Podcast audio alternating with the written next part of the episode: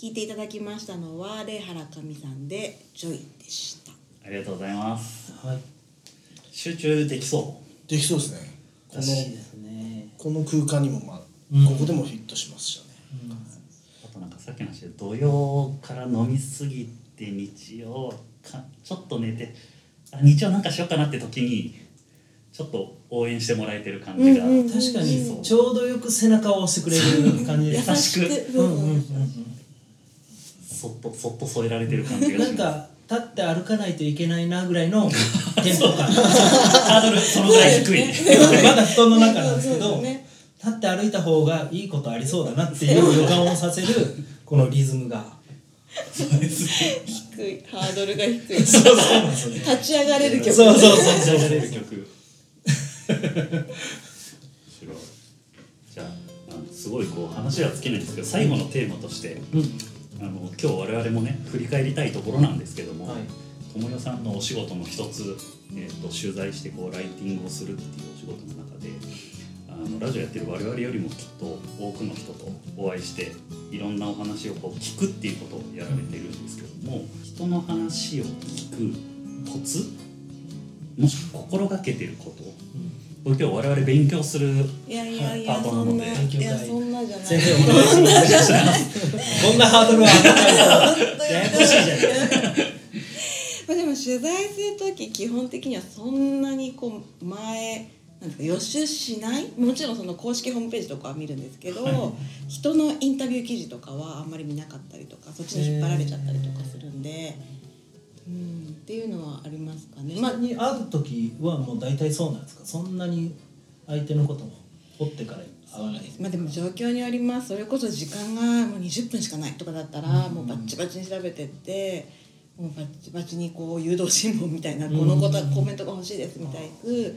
やる時もありますけど時間が割とあってでそのテーマも割とこう柔軟にその媒体のテーマも、あの変えられるのであれば、うん自由に話してもらいたいではありますね。え今までで全然なんかこう喋ってくれないみたいな方は今のところ言ってください。全員 今んとこなえげつないほどおしゃべりさんしかいない じゃあよかった。じゃあいいですよ。なんかやっぱおしゃべり全然してくれない方とか。そう私結構地方の伝統工芸の職人さんのおじいさんとかはもう想像するだけで時間こそうですね何にも喋ってくれなくてこだわりないよ別にみたいな彼が絶対に言われちゃうと結構困っちゃってそれはどううんこう心を開かせるんですか？なんかまずは共通点を探す。出身どこですか？みたいなもう静岡だったらもらいもんですし、まあもう最悪なんか、うん愛知とかでもいいぐらいなんですけど山梨とかでも。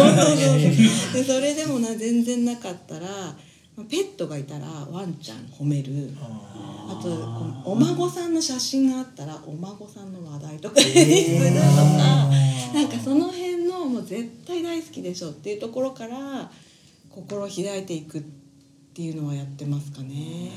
切り崩していくんだそうですかもしれないね。それは。でもやっぱ圧倒的に褒めるって大事ですもんね、その褒めると相手のその好意を持ってるものをこうチョイスして攻めていくっていうのは確かになんかそういうなんか伝統工芸のなんか別に話すことねえしみたいな人を無理やり褒めようとすると嫌がられそうだからうんその周りから責めるってことなんです。よそうなんです。責めるって言い方よくないな。この物事をじゃあ例えば物を作るこの物を褒めるって言っても僕みたいなもんが分かるわけないからみたいなことになっちゃう。本当何がわかるってなるし、もう褒められ慣れてるしなんならそこに対してそこじゃなくて。でっていうのはありますかね。確かにねお孫さんとかは。確かに。憎いお孫さんはいくつなんですか？みたいな「あじゃあもうすぐランドセルですね」とか。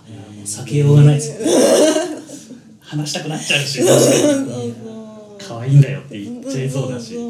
向こうも情報が欲しいですからね。そうなってくるとランドセルどんなのがいいか。今の流行りはどうだとか言われたらそうなんだってなるじゃないですか。友よさんは信頼信頼できる人やな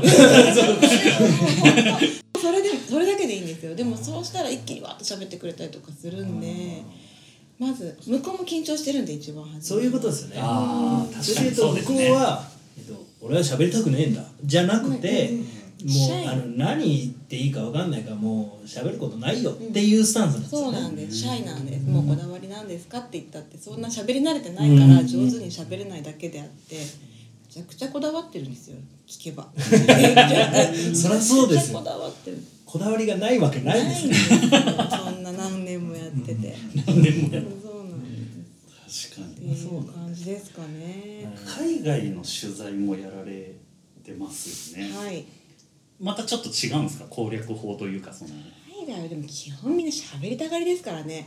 むしろなんか切り上げるのが大変かも。もうずっと喋っちゃってもう時間みたいな。逆にその切り上げるなんか工夫ってどうであすか？切り上げるのもあごめんちょっと次の仕事みたいな。次の次の。もう外国人の人はそんな全然気にしないので逆に。ああそっかそっかごめんねみたいなそうそうそう。OK って言いながらまだ喋るみたいな。はいはいはい。想像ができます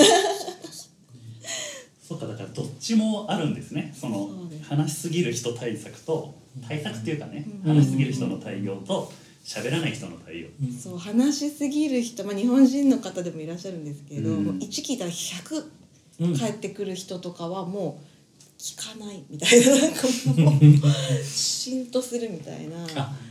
あ一旦言葉を止めるってこ止めとです、ね、るとかあとまあそういう時って撮影も一緒だったりとかするんで、うん。お話に夢中になっちゃって撮影ができなかったりとかもするんでそうですね。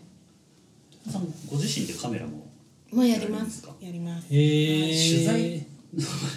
すいませんちょっと時間許す限りちょっと聞いてみたいんですけど取材ってさっきのそのライティングそのインタビューして聞くライティングするカメラも撮る。写真もそうですね。まあでもすごいこう見開きの雑誌の見開きの綺麗な写真が必要だったりとかだったらもちろんカメラマンさんお願いしたりもするんですけど、状況によりけりですね。それこそ1ヶ月の取材カメラマンさんと一緒に行くと結構ストレスになったりとかする時があるのでやっぱねあのね多分友達と1ヶ月旅行したってもちょっとストレスがたまるレベルなので,、だったら一人で回っちゃってもいいかな。まあ確かに。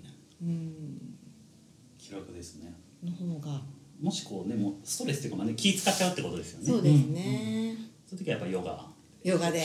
今の。今のヨガの扱いはダメですよ。ね。今のはちょっといじってる。いや違う違う。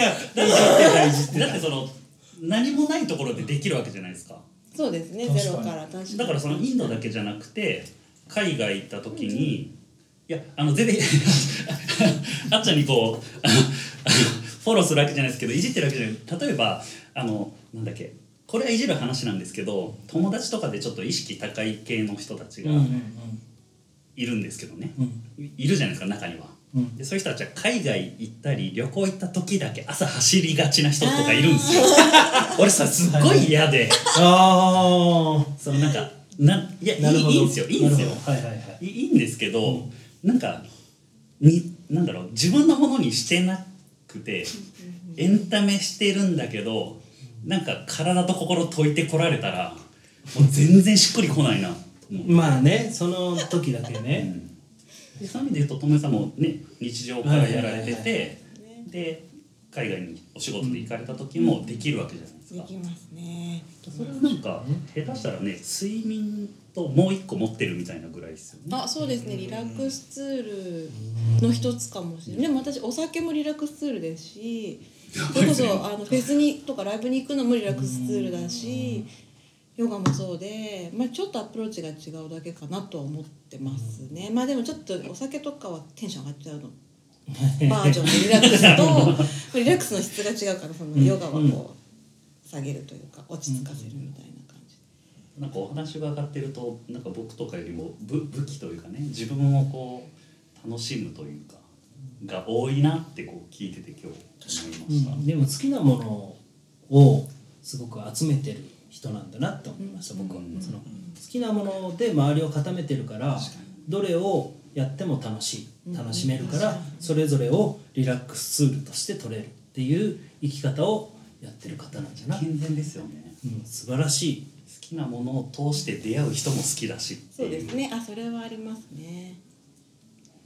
何その素敵な。すごい。綺麗にまとめていただいた。綺麗に。まさに飯田さんがおっしゃってることなんでね。これは、えーあのゲッターゲッターズ飯田さんがそのもう好きな例えば買い物をすするならあの楽しいなって思う日のものは買いなさいと、うん、例えばじゃあライブ行った時に楽しかったなって思ったら CD 買えばいいし例えばデートが楽しかったらその日の何何でもいいからじゃあお箸を買うでも、なんかペンを買うでもいいけどその日の思い出のものを1個買う。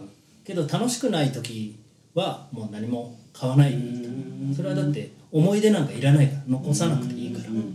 でも楽しい日のものを集めていけばあこれはあの時に買ったやつだって楽しいものが全部残っていくから楽しい思い出ばっかりちゃんと残るやんっていう。それは大事なものが残っていくから素敵やんっていう。話を聞いててそうそう。そうちょっとなんか関西のでもそれはほんま素敵なことやなと思って。じゃあそんなとめさんに最後に一曲はい。ご紹介いただいてもよろしいでしょうか？もう最後は私の敬愛する坂本慎太郎さんのゆらゆら帝国の昆虫ロックですね。聞いてください